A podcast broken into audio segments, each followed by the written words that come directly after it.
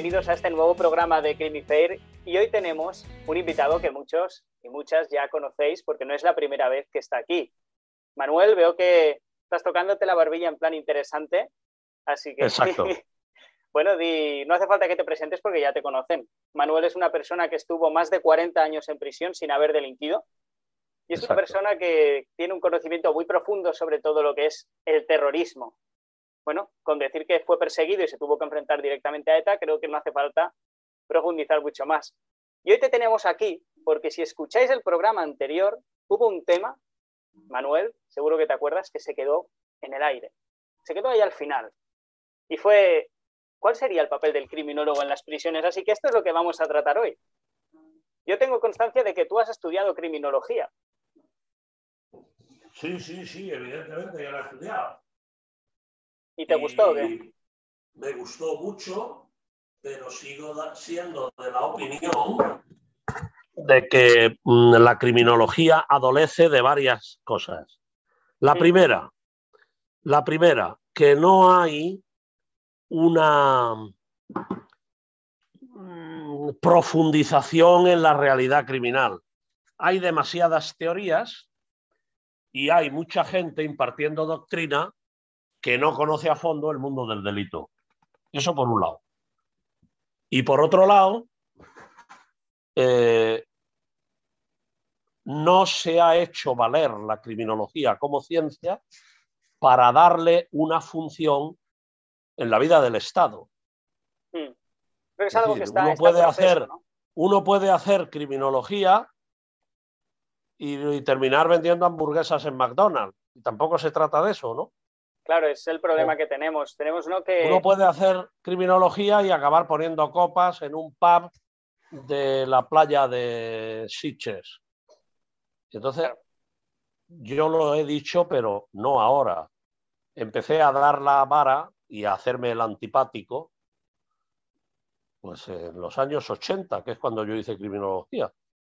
Y vuelvo a decir que en una reunión que hubo de criminólogos en Córdoba, me enfrenté con los organizadores y dije, oye, parece que venimos aquí nada más que a hacer cenas, a tomar copas y a ver si ligamos. ¿Ligaste? No, no, yo he no he ligado nada en mi vida, nunca. Ahora a la vejez algo, ahora a la vejez. ahora sí, ¿no? Yo creo que la criminología tiene eso, que tiene potencial, pero oye, le, le cuesta venderse. No, no es que le cueste, es que, es decir, los juristas te dan una patada lateral, como si el criminólogo parece que molesta, porque, oye, por favor, oye, yo soy jurista. Sí, pero además los te, lo psicólogos, dirían, te lo dirían rebuscado, te lo dirían con palabras raras, ¿no? en vez de hijos dirían vástagos. Los psicólogos también mm, te dan un codazo porque como que les quitas el sitio. Y desde luego, a mí la figura del criminólogo, siempre que se hable de delitos, me parece una figura esencial. Sí, porque al final es el que en principio tiene conocimiento de ello. El problema es un poco lo que ya has dicho antes, que hay muchos que lo estudian desde el despacho y no se meten. Y lo peor que tiene eso no es el mero hecho de estudiarlo desde el despacho, sino que hay gente que lo estudia desde el despacho e infravalora el conocimiento y las opiniones de, por ejemplo, un periodista que ha estado metido en una banda, de, por ejemplo, un policía que está ahí a pie de cañón. Ostras, no infravalores, ¿no? Es, claro.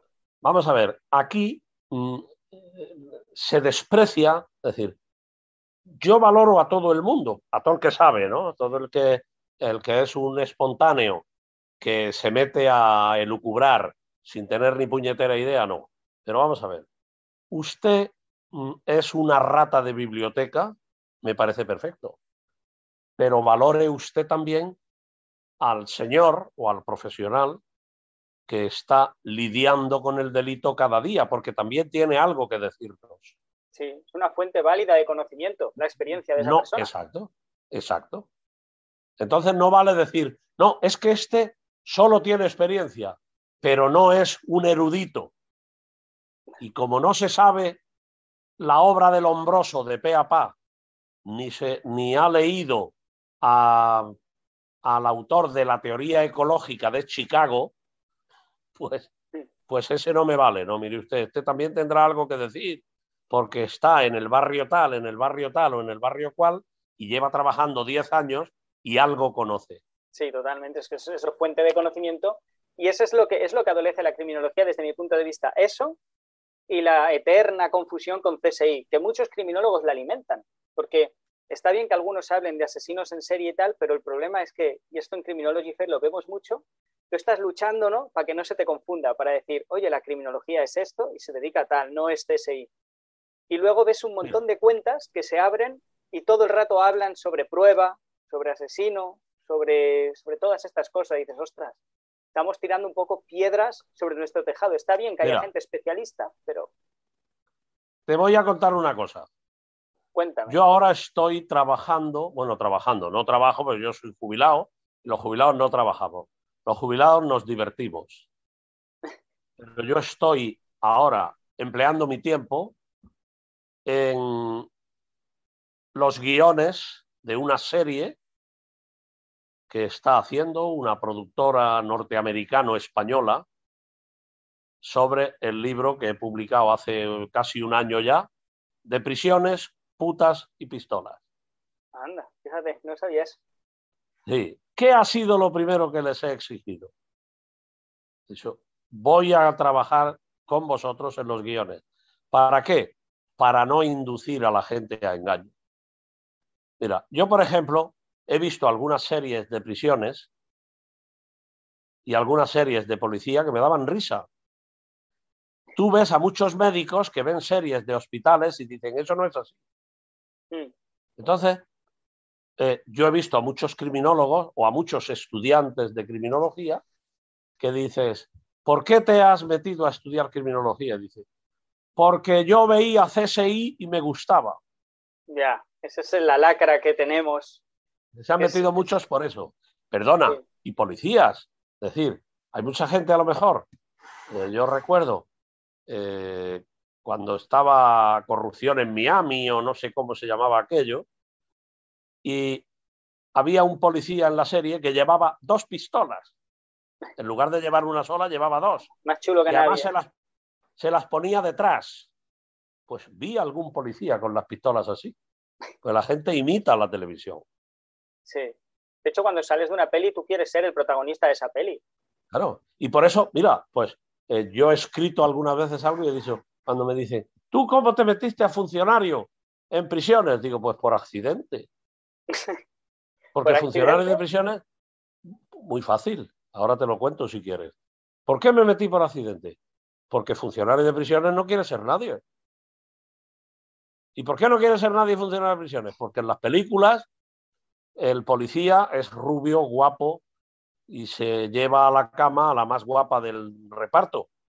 Y el funcionario de prisiones o el carcelero siempre es un tío jorobado, tuerto, con un manojo de llaves colgando de la cintura, arrastra una pierna al andar porque es medio cojo.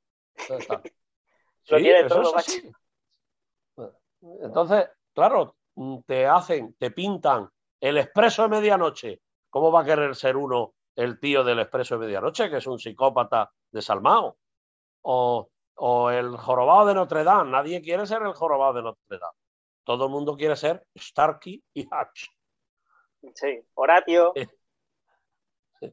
Todo el mundo quiere ser el detective no sé qué. Entonces, cuando yo entré en prisiones por, por, por accidente, porque estaba haciendo filosofía en Granada y un día discutí con mi padre y me dijo, tú eres un inútil que no va a servir nunca para nada. Joder. Dije yo, joder, pues este tío es visionario, coño. Pues ya no me lo vas a decir más. Y me fui a la casa de mi abuela y le dije, abuela, tienes ahí una habitación vacía, me la dejas, me dejas vivir ahí unos meses. Me fui a una academia y me dijeron, esta oposición va a salir pronto. Y dije, ah, como va a salir pronto, pues esta misma. Por salir de las garras paternas que me tenían hasta los cojones. ¿Eh? Luego, luego, al principio de entrar en la cárcel dije, pero ¿dónde me he metido yo? ¿Dónde me he metido? ¿Para qué cojones he estudiado yo a Kant y a Hegel? pero ¿qué tiene que ver esto con Sigmund Freud? ¿Y qué tiene que ver? ¿Y esto qué tiene que ver con Platón ni con Aristóteles? Pero poco a poco me di cuenta de que allí había posibilidades de hacer otro tipo de cosas. Y luego, cuando he sido director y cuando he sido mm, otro tipo de puestos que he desempeñado, pues te das cuenta de que puedes cambiar un poco la realidad, puedes humanizar un sitio, puedes potenciar el tratamiento y puedes desarrollar ideas que has tenido en relación con esa historia.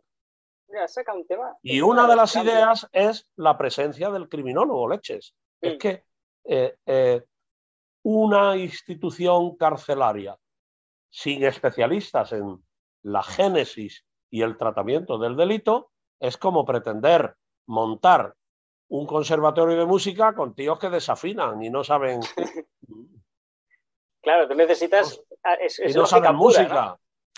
Yo conocí una vez un, colegio inglés y el director no sabía inglés. Digo, ¿esto qué colegio inglés es? Ni que leche. Pero usted sabe inglés, yo no. Entonces, ¿qué coño hace usted dirigiendo un colegio inglés? Usted podrá dirigir otra cosa, pero un colegio inglés no, porque en un colegio inglés lo primero que hay que hacer es hablarle a los niños en inglés todo el día. Sí, al final es lo más útil. Así como, como primera providencia, ¿no? Oye, pues mira, has hablado de los cambios y ahora te voy a hacer una pregunta que, bueno, también eh, de filosofía es interesante, creo yo. Va sobre el tema de los cambios. ¿Tú crees que hay gente que no puede cambiar o que no va a cambiar? Y esto lo digo en relación con la rehabilitación. Hombre, mira, yo he sido un defensor a ultranza de la reinserción social a ultranza. La he defendido siempre. Y yo he visto reinsertarse a terroristas.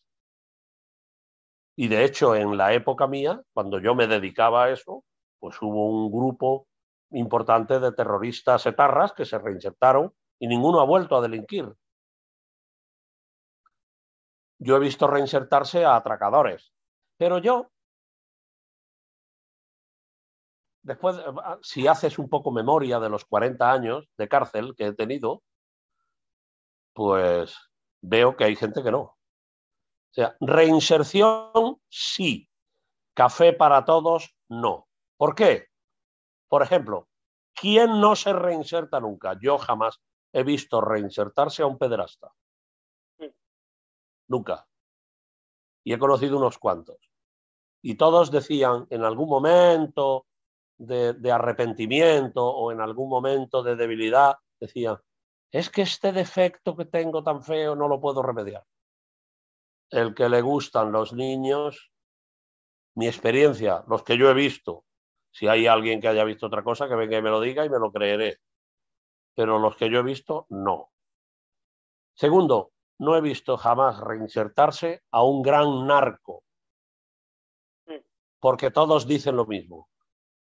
La droga engancha mucho, pero engancha más el dinero. Cuando un gran narco maneja miles y miles y miles de euros diarios, no estamos hablando de un yonki que trapichea para pagarse su dosis. Estamos hablando del gran narco que maneja barcos, aviones, y camiones de droga y maneja tanto dinero que no sabe qué hacer con él. Conozco unos cuantos de esos. Claro, luego todo les sabe a poco. Entonces, esa, eh, eh, a mí me lo ha dicho alguno, dice, pero ¿dónde quiere usted que yo trabaje? ¿Dónde quiere que trabaje? ¿Para ganar qué? Pero si yo dos mil euros, como me dijo uno una vez, que todavía se hablaba en pesetas, dice, mire usted, ¿yo qué voy a hacer? ¿Pintar de brocha gorda para ganar 100.000 pesetas al mes pintando? Yo 100.000 pesetas, me dijo, ¿eh? no lo digo yo, me lo dijo el delincuente. Yo 100.000 pesetas al mes, 100.000 pesetas, me las gasto una tarde en colonia para mis putas. Joder, qué fuerte. Me acuerdo del nombre y los dos apellidos de la persona que me dijo eso y tampoco he visto reinsertarse nunca a un gran estafador. El estafador, los que yo he conocido, y podía dar un listado, porque me funciona todo mal, menos la memoria. La memoria me funciona maravillosamente. Y los grandes estafadores tienen una pulsión de engañar, una pulsión de, defraudar, que no hay quien se la quite. ¿Están intentando engañar o qué? Conocí a uno que decía, el día que dan las seis de la tarde y no he engañado a nadie, me voy a Galerías Preciados, cuando existía, compro una camisa y me llevo cuatro. ¿A ti te quedarse engañar o qué? Para quedarse tranquilo. ¿A mí? Sí. Hombre, pues mira, pues sí, pues tienes razón. Una vez. Y además le dije al tío, con una moto. Encima. En serio. Era yo director de una cárcel, no voy a decir de cuál. Y veo un anuncio en internet que pone, vendo Harley Davidson. Ya me mosqué porque el precio era escandalosamente bajo, 6.000 euros. Le pongo un correo electrónico a esta persona.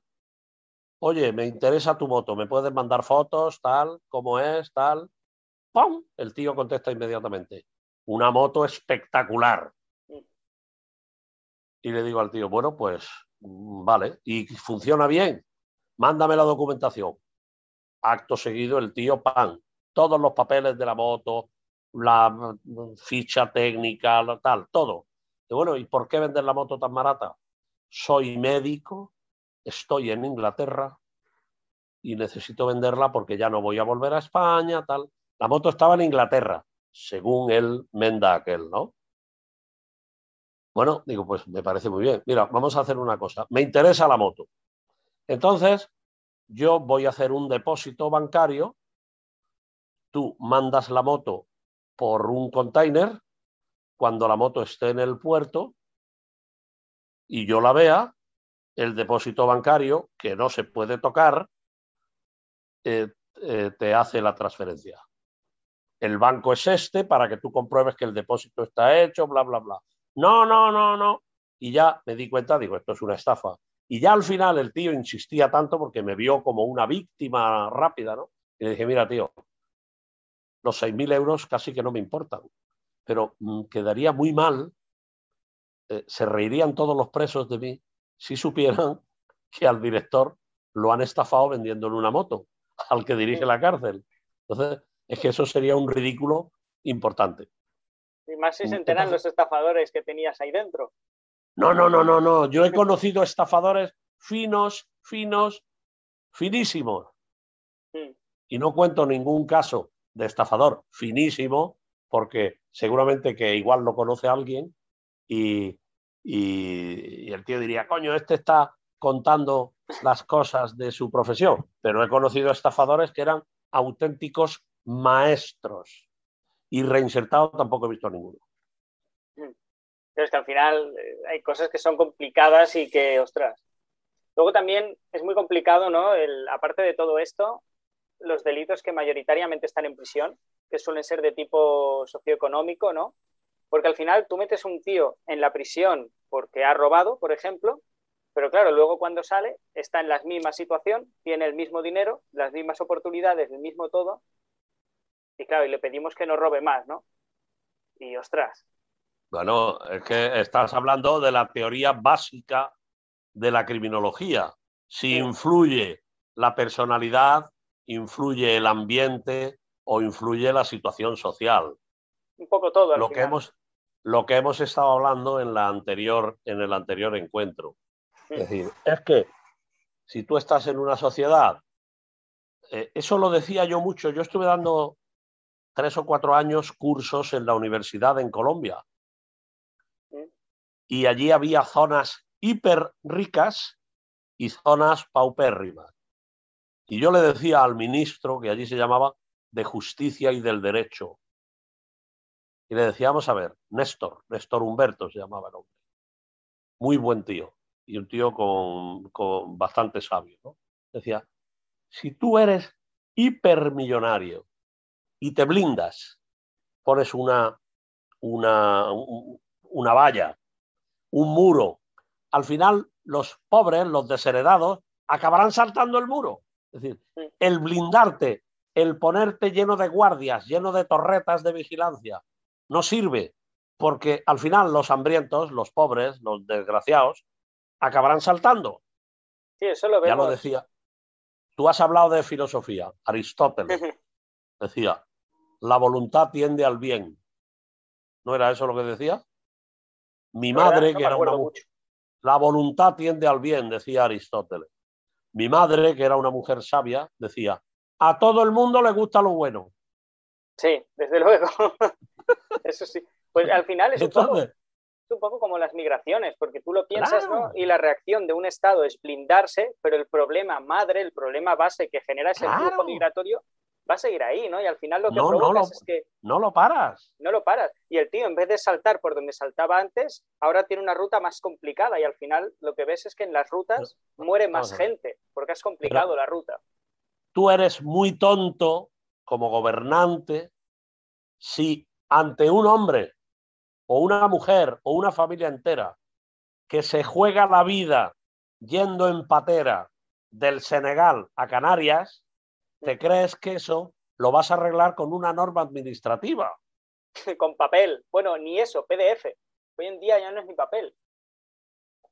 Entonces, si tú te crees que el hambre la vas, pero vamos a ver, si no ha habido otra cosa a lo largo de la historia de la humanidad, tú te pones a ver ahora mismo esos programas maravillosos que hace la 2 de televisión española, cuando cuenta cómo el hombre que se bajó de los árboles, los primeros homínidos que salían de, la, de África, de Tanzania, de Kenia y de por ahí, y empezaban a andar, ¿qué buscaban? Comida.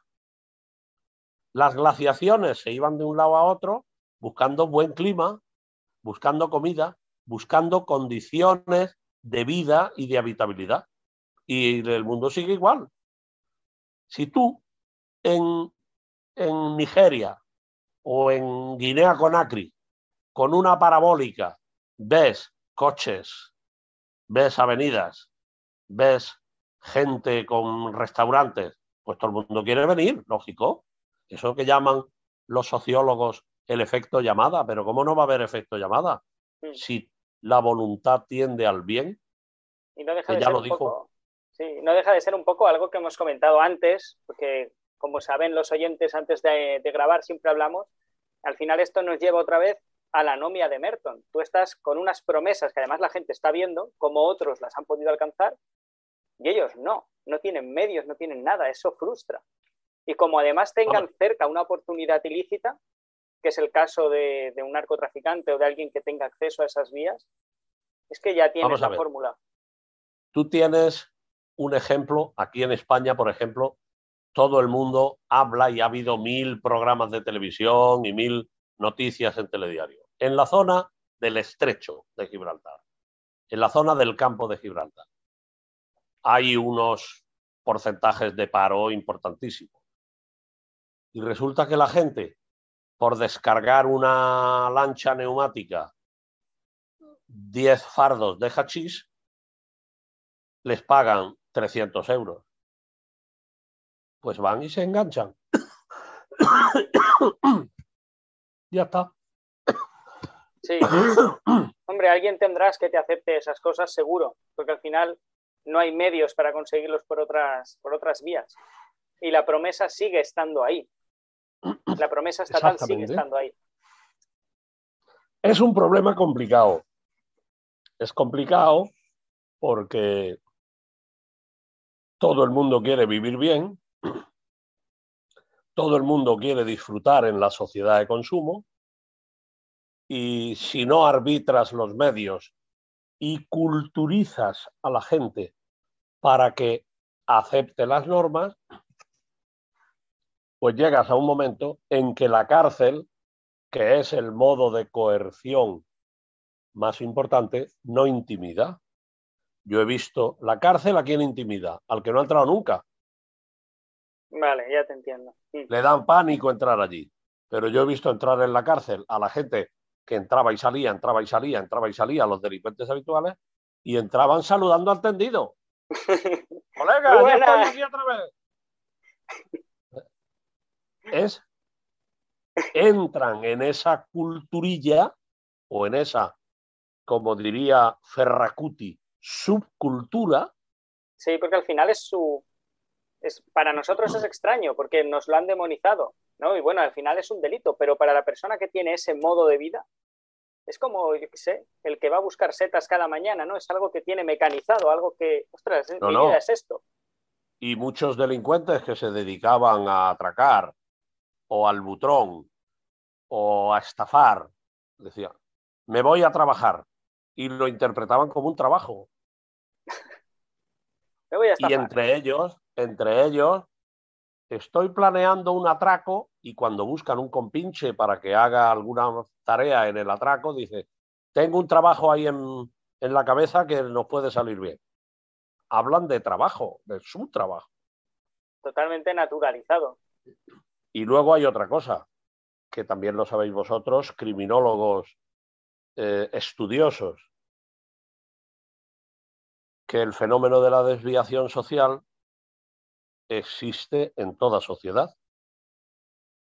Los delincuentes son como los pobres del Evangelio, siempre estarán con nosotros.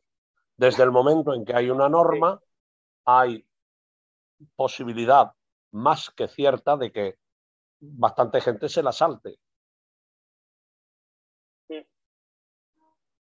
Totalmente. Oye, mira, me dice esto que nos quedan 10 minutos, así que voy a hacerte una pregunta y si da tiempo otra al final.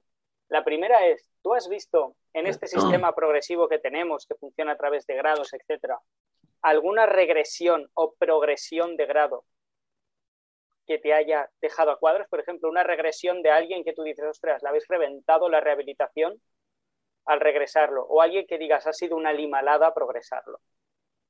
No, porque yo no lo he permitido. He tenido la mala suerte de ser director mucho tiempo, ¿no? Claro.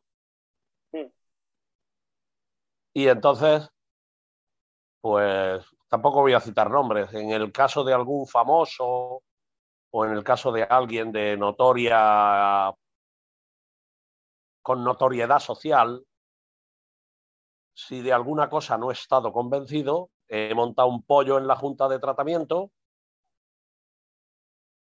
y no lo he permitido. Mm, entonces, eh, mm, no recuerdo ahora mismo ninguno, ningún caso así de decir, pero bueno, ¿cómo se va a regresar a fulano? Porque muchos que hemos regresado, yo he regresado a mucha gente, pero claro, lo ha regresado. Si resulta que sale y está en tercer grado y lo pillan en un robo, ¿cómo no lo voy a regresar? lo pillan trabajando, ¿no? Claro, he regresado, yo he regresado a mucha gente pero por ejemplo, una progresión flagrante que diga, no, hay que progresarlo. Yo diga, no, esto no puede ser. No, porque, entre otras cosas, he tenido un voto de calidad siempre en las juntas de tratamiento. El voto del director es un voto que, en caso de empate, dirime. Es decir, supongamos que en una junta hay tres a tres. Los tres con los que vota el director se llevan el gato al agua. ¿Me explico o no? Mm, sí es el voto de calidad. Y luego también tenían la posibilidad de decir, creo que este acuerdo es tal. Y cuando lo vas a mandar a, la, a Madrid, explicas tu voto particular y a mí generalmente siempre me han hecho caso. Hmm. No, puedo, no puedo decirte, sí, pues hubo un caso en, en, las cárceles que he dirigido, en Valencia, o en Palma de Mallorca, o en Anclares de la Oca, que fue flagrante. No, no, porque además para eso está la discusión del equipo, ¿no? Claro. La discusión del equipo, la gente discute y no vale decir, hombre, pues dice el psicólogo que quiere darle el tercer grado porque es que es amigo de su cuñado, ¿no? Pues, pues no he visto nunca un caso así. Vale, pues oye, mira, creo que no voy a hacer más preguntas porque no sé cuántos minutos quedan exactamente, sé que menos de 10, pero no sé si son 5, no sé si son 4, no sé si son siete, seis. Me comunican que seis minutos. Mira, he estado cronometrando, ostras. Muy buena, muy buena es. Es el que lleva el bar, este chaval. Sí, tenemos aquí una persona sigilosa que, mira, seis minutos, vale, pues en seis minutos, Manuel, a ver si me puedes decir en tu experiencia de tantos años en prisión, ¿qué crees que necesita demostrar la criminología para que se le insertase en las prisiones o para que pareciera digamos, atractivo insertarla en las prisiones? ¿Qué crees que tendría que demostrar? No, demostrar nada. Demostrar está demostrado todo. La criminología ha acreditado que es una ciencia. Punto. Hmm. Ya me da igual, no me hago propaganda porque este libro lo escribí hace mucho tiempo y además no sé, habría que reeditarlo con alguna corrección y ya tampoco estoy dispuesto a eso. Pero yo escribí un libro hace como 15 años que se, que se llama Criminalidad organizada, punto. Los movimientos terroristas. Un tarugo de 700 páginas. Yo estoy convencido de que la criminología es una ciencia. Mm. Y que todos sus dictámenes y todas sus opiniones las puede basar científicamente. Vuelvo a decir, choca con los intereses de juristas por un lado y psicólogos por otro, que como que se echan encima, ¿no? Pero la criminología, yo estoy convencido de que tiene su campo propio. Eso por un lado. Y lo segundo, no tiene que, que, que darse a valer más. Lo que tiene es necesidad de la decisión política de que los políticos la incluyan en la relación de puestos de trabajo. Claro, que eso ya es político. Y entonces digan, el reglamento penitenciario, criminólogo, pom, pom, pom, pom, pom. Estas son sus funciones.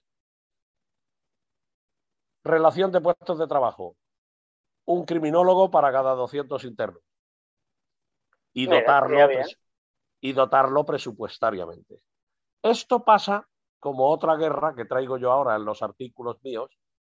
Yo ahora, pues, como soy un anciano desocupado y ocioso y parásito, pues...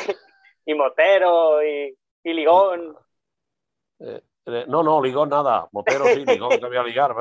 Tendría que ligar con alguien que sea disminuido sensorial, ¿no? Joder. Millonario también, Manuel, millonario. No, no, millonario cero, también cero. Tengo la cuenta cero. Y no solo tengo la cuenta cero, sino que tengo hijos que de vez en cuando me esquilman. Me dan sablazos. Entonces estoy, jodido, sí. Eh, vuelvo a decir, eh, yo he escrito muchos artículos contra los abuelos estos de las pensiones, que van a las plazas de los ayuntamientos, en concreto en Alicante van, y a mí me han llamado alguna vez, ¿tú por qué no vienes ahí? Yo, perdona, tocar el silbato y agitar una banderita delante del alcalde, sois imbéciles. Punto uno, el alcalde no tiene capacidad para modificar las pensiones. ¿Sabéis lo que hay que hacer? Un partido de jubilados y con conseguir que nos votaran el 50% de los jubilados, que no nos votara nadie más, hay 9 millones de jubilados. Con 4 millones de votos, el 40% de todos los jubilados, tendríamos tranquilamente 25 diputados y haríamos lo que nos diera la gana. Todos los jubilados que nos escuchen ya saben qué hacer. El gobierno, ¿cuándo cede? Cuando le mueven el sillón. Cuando le amenazan los votos. no, el sillón, el sillón. Llega un tío y dice, oiga, quiero la, caja de la seguridad social en tal autonomía. No, no, eso es imposible. Ah, pues los 14 votos que tiene esta autonomía te los quito y no aprueban los presupuestos generales del Estado. Y le dan la caja de la tal. Llegan los otros y hacen otra propuesta. No, eso es imposible. Ah, pues no te apruebo los presupuestos generales del Estado y te vas a la calle. Dice el otro, hostia, me están moviendo el sillón. Y le da lo que quiera. Pero es que el mundo funciona así. Mira, me comunican, nos quedan un par de minutitos. Nos ha sacado este chico la tarjeta, dale, hace el puñeta. Tarjeta, tarjeta amarilla, tarjeta amarilla. nos ha sacado tarjeta amarilla. Pues nada, vamos a ir despidiendo esto. Ha sido un placer tenerte aquí otra vez. Cuando nos reunamos por tercera vez en un futuro hablaremos de literatura, de filosofía, no hablaremos de delincuencia. Entonces os, pediré un jamón. Me mandáis un jamón por... Te mandamos un jamón como pago, ¿no? Un jamón por seguro. Con notita, te ponemos una notita también y tal. Exacto. En agradecimiento a las tertulias, tal, jamón. del bueno, además, del bueno que, que lo disfrute. Bueno, mis mejores deseos para todos los chavales jóvenes que se dedican y que tienen ilusión en desarrollar su vida profesional en el ámbito de la criminología. Hay que luchar, hay que luchar y darla a conocer, que nos oigan, ¿no? que es un poco lo que hacemos en Criminology Fair, decir lo que hacemos, que nos oigan. Porque si no haces ruido, al final... Y el político que cambie la norma y lo incluya en los presupuestos generales del Estado, en las relaciones de puestos de trabajo y en la ley general penitenciaria y el reglamento que la desarrolla. Sánchez, si nos estás escuchando, ya sabes, a espabilar. Muy bien. Bueno, pues hasta aquí este pequeño programa. Gracias a todos los que habéis estado ahí. Espero veros en el siguiente y nada, vamos a traeros más sorpresitas. Un abrazo a todos.